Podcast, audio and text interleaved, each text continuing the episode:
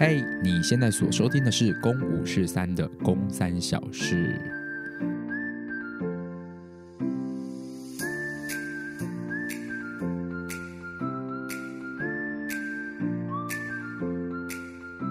转眼十二月份的“公三小事”单元又出现了，不知道这个月大家有没有收听我们的节目？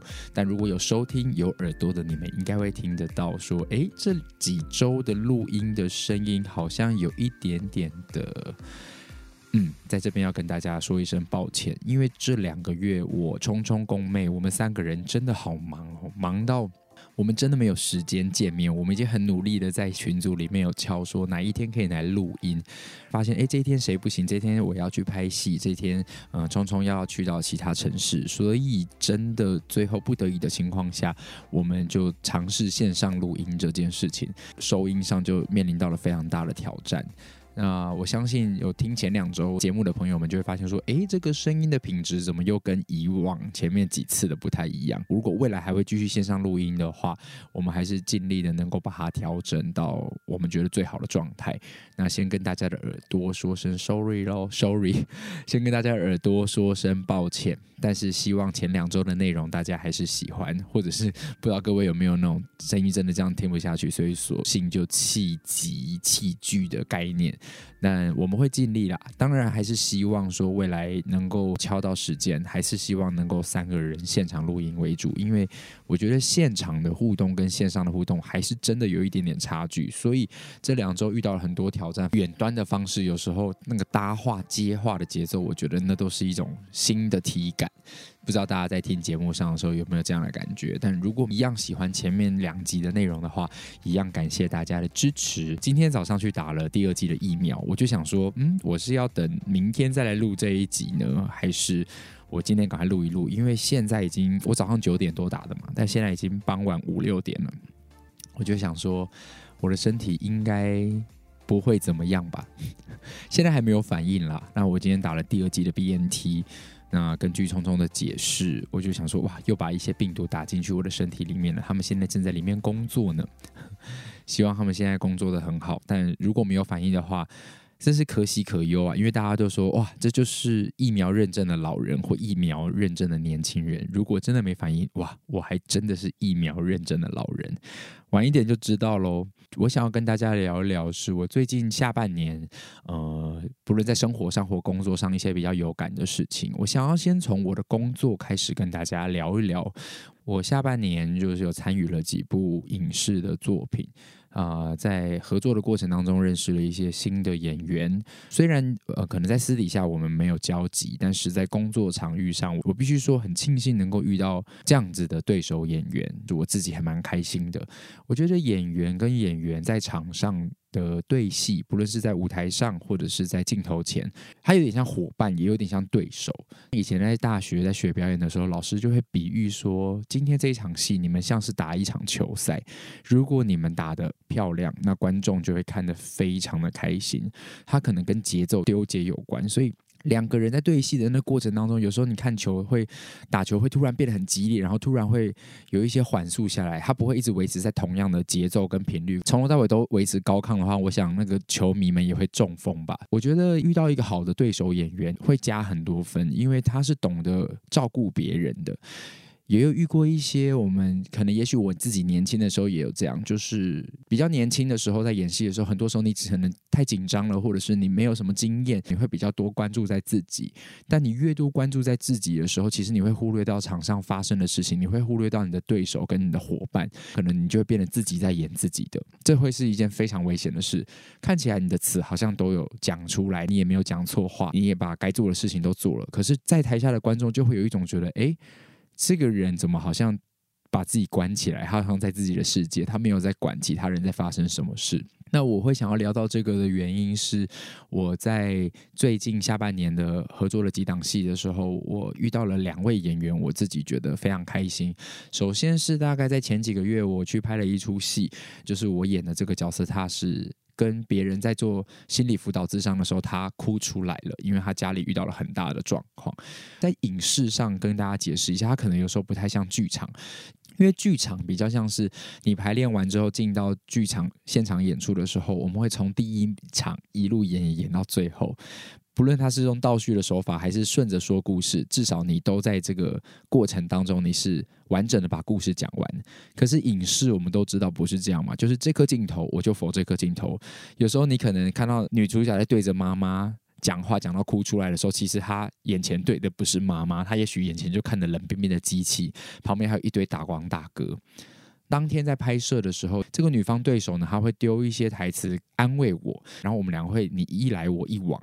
那在那过程当中，我的情绪也因为他的投入而我就被诱发出来了。呃，在几颗镜头前面，我是有顺利的就落泪了，真实的感受到那个情感。那导演在切了两三颗镜头之后，他要特写我，这时候导演却给了女演员一个指令说，说你不需要再把你的台词讲过了，你只需要讲最尾巴的那一句台词。那对我来说，就是面对到一个非常大的挑战了，因为等于是我们前面的对话过程直接被省略。开录的时候，他原本有很多台词哦，他只会讲最后一句。当时导演给了这个指令之后，对我来说，我其实是非常慌张的，因为在前面的过程当中。可能因为有女方讲台词，我讲台词，我们在对话的过程当中，我的情感出现，我觉得是真实的。接下来这个镜头虽然要重复做刚刚的事情，但却省略掉所有他的对话，然后你就要哭出来。那我当天为这场戏，我其实也做了很多准备。那天早上拍戏的时候，就先拍到了情绪比较激动的场景，然后我就想说，太好了，如果顺着这个情绪比较激动的场景，直接再拍下一场，就是需要让这个角色。嗯、呃，落泪的话，我觉得好像我可以顺应着这一场的情绪。殊不知，在拍完情绪比较激动的这一场戏的时候，直接现场剧组说好，我们放饭，所以中间就等于卡了一个吃便当的时间。所以我就尽量在那个午餐的时候，我就不太跟大家聊天，就是我就吃自己的。那在比如说休息到一点，那我可能吃到十二点半的时候，我就会自己一个人先离开人群，然后再嗯、你要说。准备也好，就是我就自己一个人去安静，然后再去想一下这个角色该怎么做。所以我当天也为了这一场戏提前做了一个准备。对我来说，中午放了一顿饭已经是有一点点难度的事情了。不知道对于很多影视演员来说，会不会说哦，这种小 case 啊，宫南你也太菜了吧？但的确，嗯，我过往的剧场经验比较多，那影视经验我真的是比较少，所以那一天我已经很紧张了。再加上听到导演说你只需要讲最后一句台词。然后我们就要看到你落泪哦，我就不知道该怎么办。那我要真的非常感谢我这位对手，他竟然在导演给完这个指令的时候，他就跟我说：“哎，你等一下，导演喊 action 的时候，我不会立刻讲台词。你觉得你准备好的时候，微微的动一下你的大拇指，我就会把我的台词给讲出来。”我当时其实非常非常的感动。我觉得这个女演员她是知道现在她的对手所要面临的状况是有一点点困难的。既然她只剩下最后一句台词可以使用了，那她就没有打算要以 action 的时候直接把那句台词丢出来。其实她大可以这么做，因为那就是对方演员的事情了。她就是做导演给她的指令，她反而告诉我说：“你 action 之后，你不用急着，我也不会急着说话。你好了，我才会说最后一句话。”我当时听到这句话的时候，我就放松了不少，也觉得我自己有被对手演员照顾到，他没有丢着我不管。也因为他这么做的这个举动，在还没 action 之前的时候，我就放松很多。也因为我的放松，我们常常在讲表演要够放松，因为你太紧绷的时候，你反而也会毁坏掉你的表演。所以那一颗镜头，我最后是没有安静太久的。也就是说，他一讲完，我放松了之后，导演还没喊 action，我就跟他说：“哎。”我好了，所以你等下 action 之后，你可以直接讲，就我已经准备好了。我觉得那个准备好不是我很厉害，我不需要我动手指，你再给我台词。我觉得我的那个准备好了，是因为他先给了我这个选择，告诉我说你可以很放心，我不会立刻讲台词。你觉得你好了，我们再再来演。也因为他给了我这一个举动，而让我我觉得那颗镜头我自己不知道导演满不满意啦。当下那颗镜头我是自在的。然后我非常开心，也因此而提醒我，就是我们曾经在场上被对手照顾，那我们自己未来能不能也能够成为一个细心的人、细心的演员，在场上多照顾需要帮忙的对手呢？因为你可能知道他现在所面临的这场戏，他并不容易。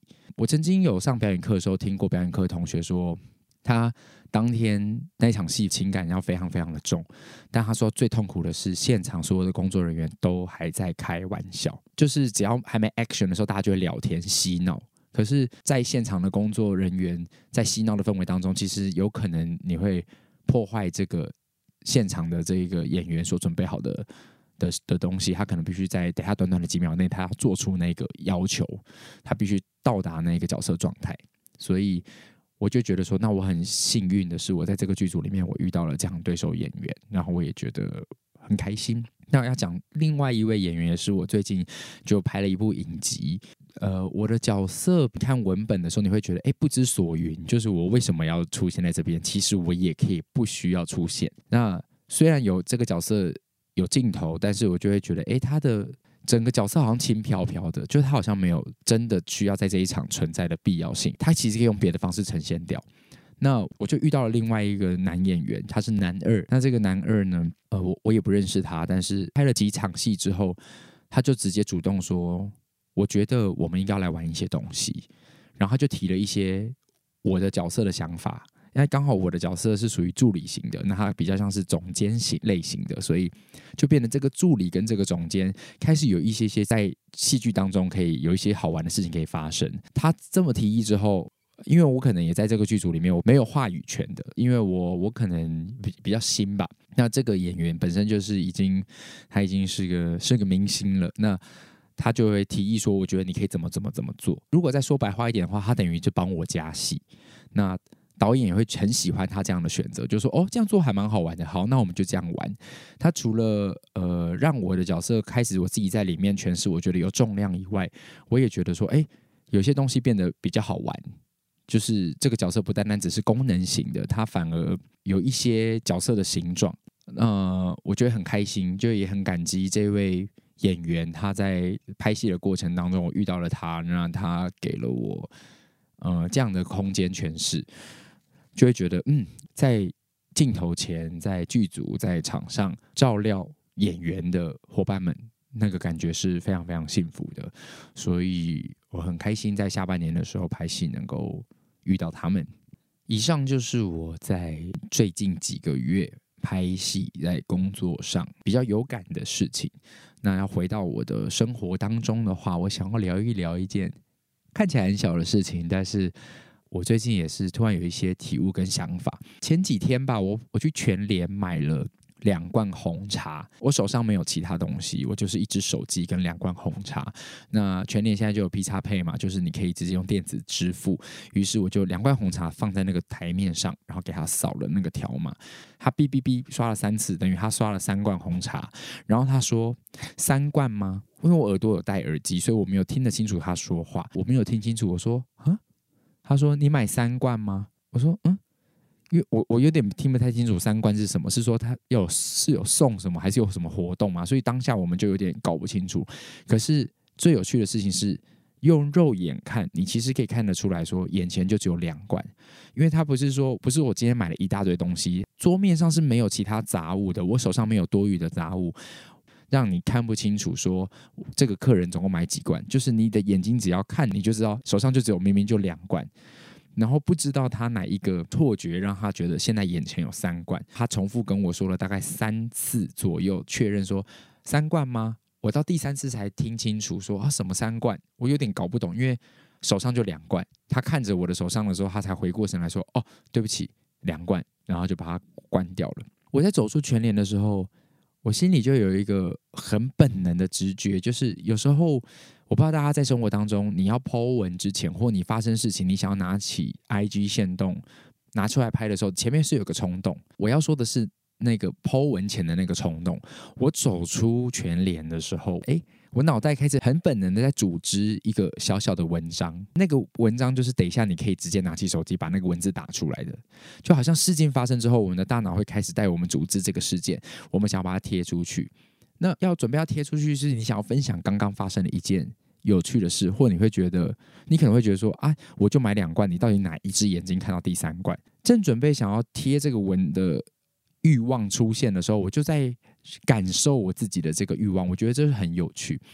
我们说，我们常常在脸书上想要分享或记录一些生活，的确有些事情被我们记录下来了。但我的大脑就开始预想这个贴文会得到什么样的回复。不知道大家在贴文有没有这样的经验？是你在贴这个文的时候，你大概心里脑袋会预想说：“诶，你现在讲的是一件有趣的事吗？你期望得到大家怎么样的回应？”所以后续会发生的事情，在我的脑袋竟然很快的在全联的停车场就演练过一遍，它就很快的就叭叭叭叭叭一直出现。我就在想说，好，等一下这个文章可以怎么说？我刚买两罐，然后他到底哪一只眼睛看到三罐，然后手上都没有东西，我就在组织这个文章贴出去的时候，我就想象大家就会回的，可能有一些笑脸，然后就会说他累了吧，脱了汤了吧，或者是啊，全台需要支援，就会看到各种可能有可能很幽默的回复。我就在想说。我们平常在生活当中习惯性的在做这件事情的时候，可能我们自己觉得好玩，我们在嘲笑或者我们戏弄，就会说，到底你哪一只眼睛看到我有三罐？就是不知不知道我的发文会怎么发嘛。但是如果我用了一点点小小的嘲讽的方式发，那会不会就下面就开始会聚集另外一种大家的自己的幽默？那无形当中，我们就自己在自己的嗯生活的板上聚集成一种小小的酸民网。我们觉得这样是是幽默的，他的确无伤大雅。我没有公开他的姓名，我没有公开他的住址，我没有拍他的照片。可是无形当中都在我们在练习成为一个酸民。虽然我们常常说酸民、酸民、酸民不是我，可是仔细看看酸民，他们出发的那时候在想的时候，第一个都是先往讽刺的方式去讽刺，他们会觉得这句话是好笑的，这句话是幽默的。我就觉得这件事情是很有趣的。那当时我的脑袋就很快的就在转说。但我们怎么知道他今天上了多少的班？我们怎么知道他有没有现在身兼多职，或者是他今天考试或遇到什么状况？的确，在小王子就是我自己的地球人遇见小王子的时候，我们常常说我们有太多事情是不知道的，所以我们在生活当中会直接结论定义，也有会造就有些人可能会觉得，那宫南你干嘛要那么累？你干嘛要生活当中总是去别想别人都有原因的？你可不可以放松一点？可是我不知道吧，可能。我这样思考模式太久了，所以有时候会突然想的是，对啊，我们自己有没有有可能成为别人贴文的那个人？我们有时候可能自己也犯了一些蠢，在生活当中，而可能我在结账的时候也出了一个糗，而这个店员觉得这个结账的人也太瞎了吧，他就把我的事情截录，然后也贴在网络上他自己的社群版上，然后他用幽默的方式贴，嘲讽我的方式说，刚刚有个客人真的很白痴，那客人说什么什么什么什么，然后记得下面就有一串的人。他的朋友们去酸这个客人说啊，现在客人都很智障啊，所以我们可能也都会成为这样的人。我们可能在自己的板上嘲笑店员，但店员也会在嘲笑板上嘲笑我们。可是我们自己有一些自己的状态是他不知道的，那是不是都相同跟相对的？这个这样子生活形态真的会让我们成为一个比较好的人吗？这样子真的是好的吗？是我比较是想要去提问的。那也就是这样子，我就那天就觉得，嗯，这个好像真的也没有什么贴文的必要。红茶结账的故事就让我提醒了我这件事情。其实在，在日常生活当中，有很多事情是会突然就蹦出来，在提醒我们的。我觉得都蛮珍贵的。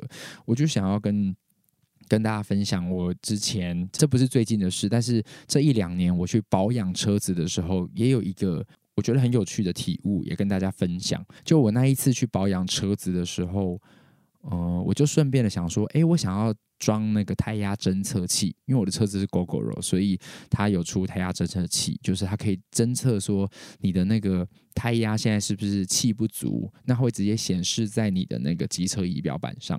那是我第一次装，也就是说那天它保养好之后，它也同时帮我安装好我买的胎压侦测器，然后我就骑回家了。隔天早上，我一骑车的时候，它直接亮灯，而且是亮警讯。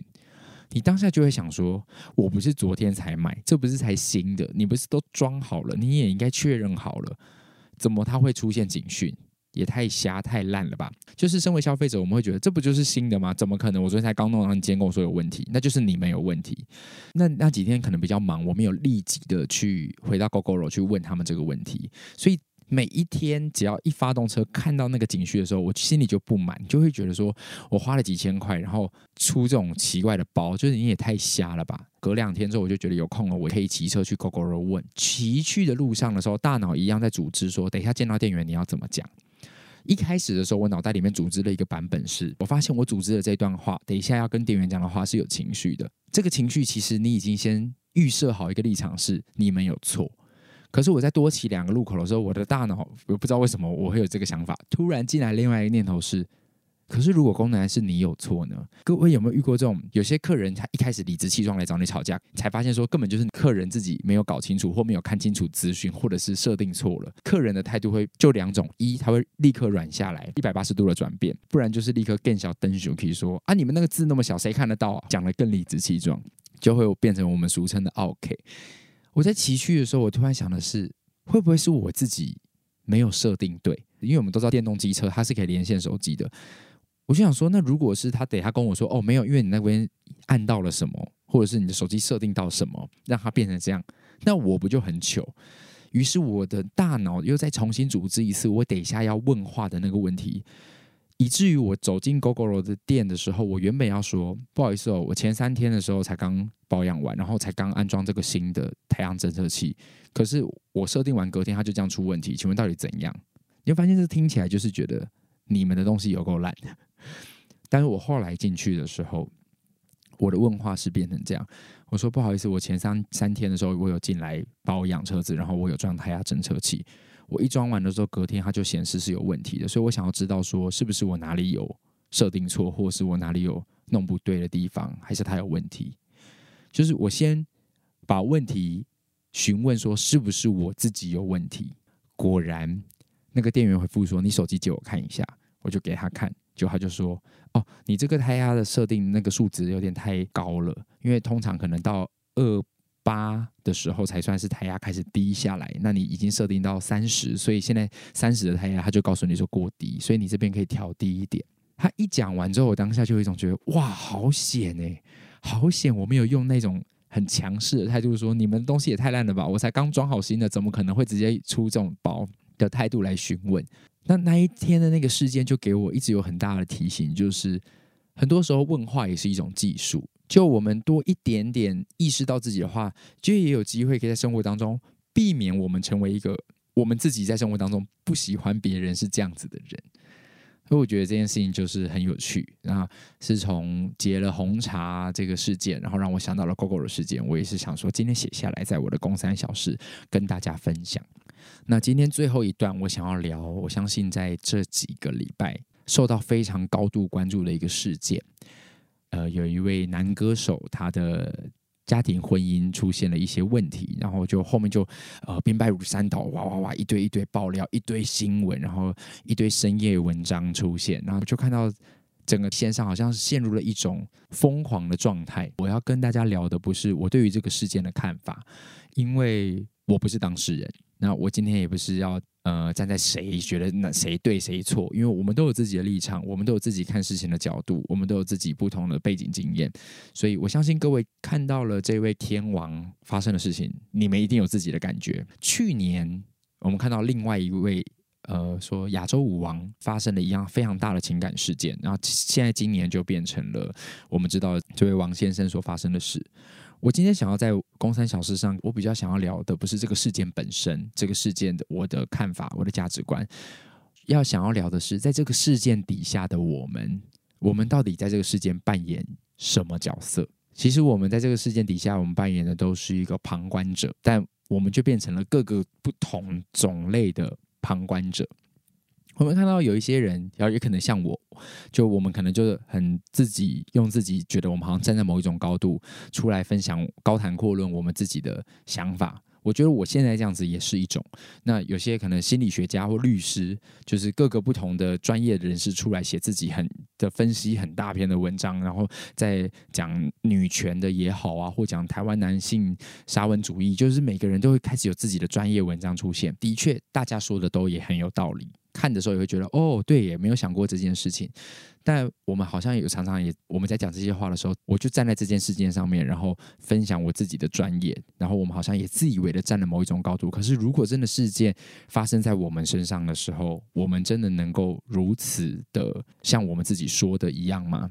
所以我今天真的没有要跟大家讨论的是这个事件的本身，我想要讨论是事件底下的我们。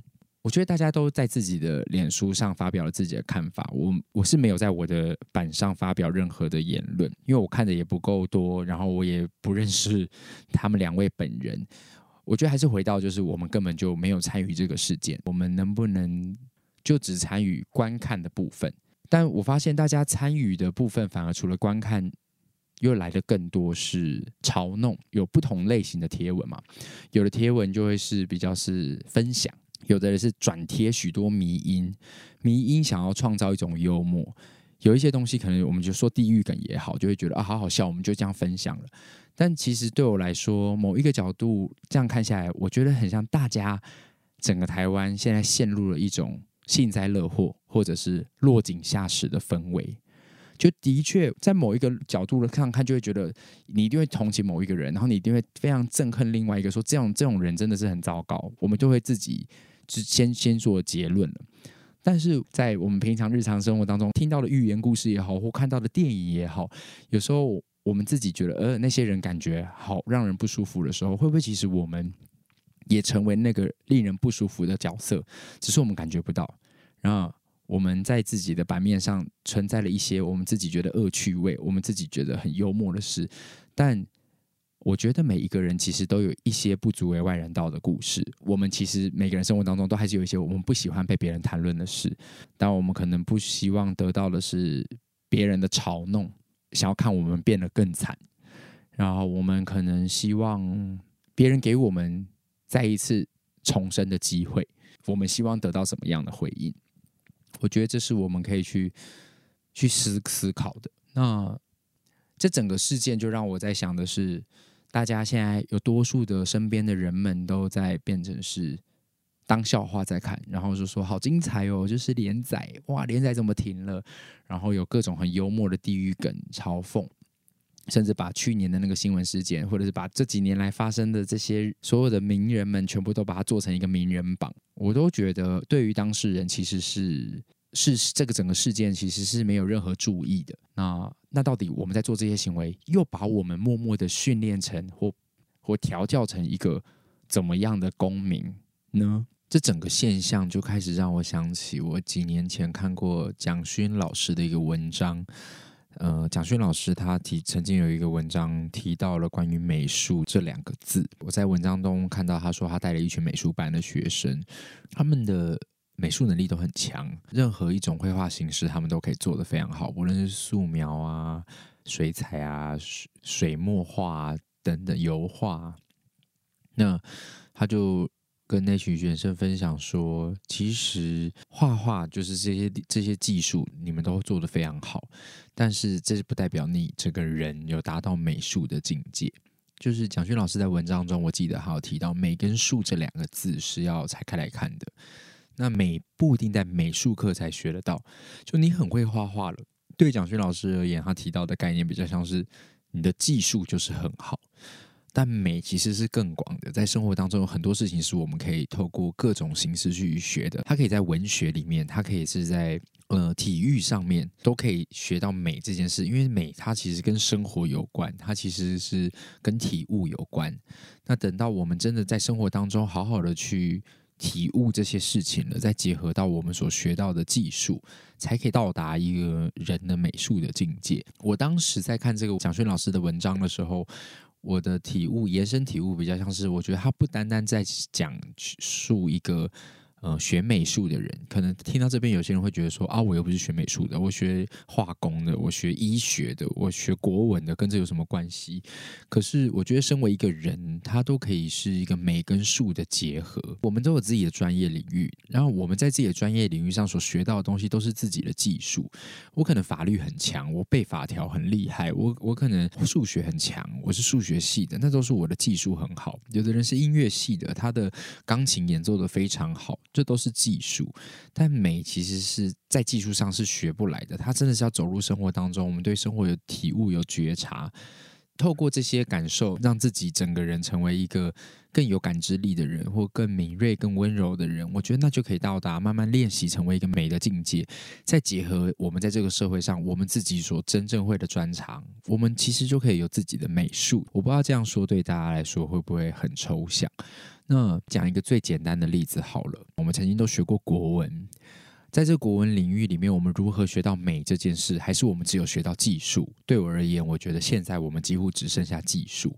现在的孩子或我们也好，我们在读书的时候，其实都只是为了。考试没有时间让我们感受那些文字底下他要给我们的寓意，那些成语背后他想要提醒我们的事情或故事。我们只是想要赶快达到效果，是我把它背起来，我知道它该如何使用，我的文法不会错，我考试不会错就好。然后我都知道这些成语，所以这些其实都成为我们的技术了。我们在生活当中，我们真的有体现它吗？我们真的能够明白它的寓意，而让我们成为更好的人吗？几乎是两件事。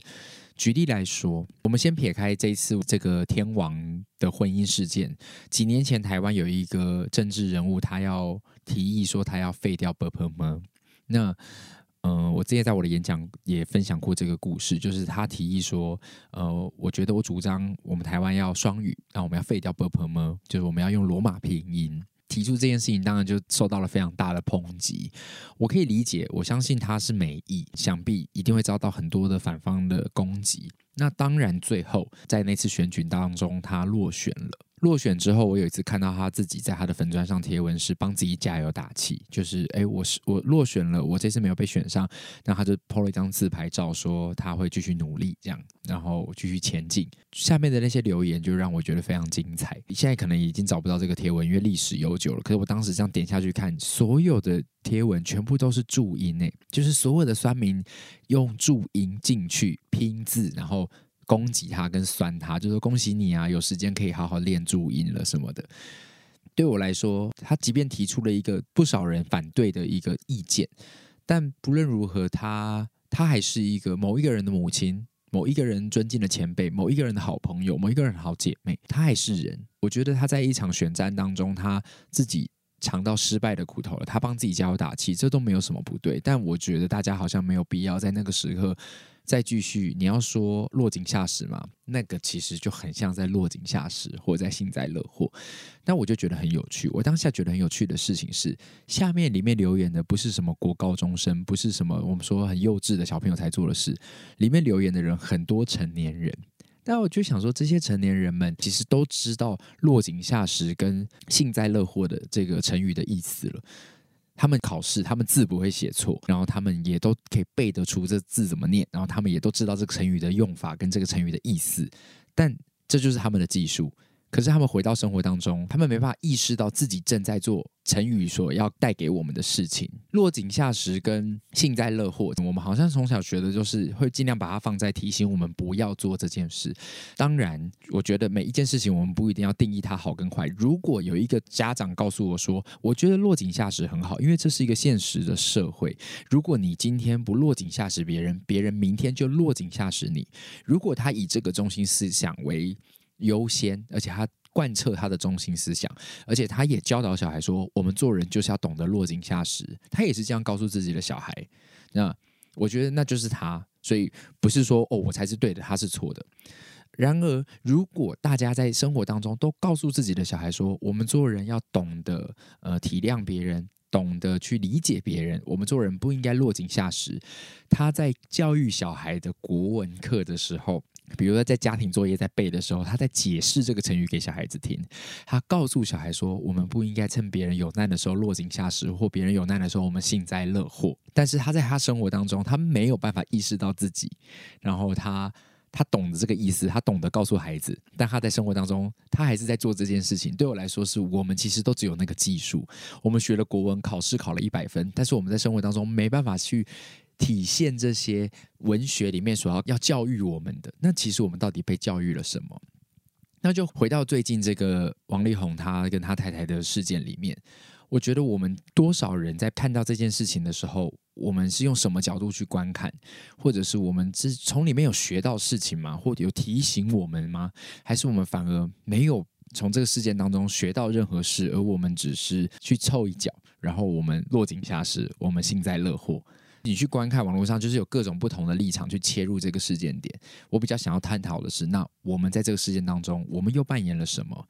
我们曾经在学校学过了什么？那在生活当中，我们真的又学会了什么？我觉得这件事情是对我来说是一个比较大的提醒。当然，也不是说哦，我会这样讲这些话，我就站在某种高度，而我自己完全呃就不是这样的人。我自己也是不够完美的人。那也就是因为我。在我的 podcast 里面跟大家分享，也自己也是，我觉得都是共勉之啦，就是也是提醒我自己，搞不好有很多时候是我自己没有意识到的事。那我们都也还在学，学着成为一个更好的人。如果你有机会听到我这个 podcast，那你可能也在这个事件，或你没有意识过，你曾经在任何一个事件当中，我们是怎么样去面对事情，或我们在这个网络文化无形当中被豢养成什么样的人，那我觉得都可以。好好的去重新的去感受自己，总比我们都觉得我们很棒，完全对自己没有自觉，这样子反而会没办法让我们进步，或也没办法让整个社会变得更好啊。但还是祝福啦，我相信这个事件就是不论对于谁来说，当事人伤害一定都很大，不论任何一方，或者是这个事件延伸的其他人。那我觉得大家都应该在错误当中学会一些事，那事情就发生了。我觉得要。我觉得应该要回归到专注的，就是好，现在事情就发生了，然后我们该如何去解决它？那我们这些旁人们既然没办法帮忙解决任何事，我们是不是就看着就好？就是我们不一定要在这边煽风点火，然后我们在那边成为某一个程度形成了一种很大的伤害力量，那我们其实都参与其中。我觉得这都是。我觉得我们都是应该提醒我们自己的。那以上就是这个月，希望大家不会觉得太有说教的感觉。那如果有的话，我也很抱歉。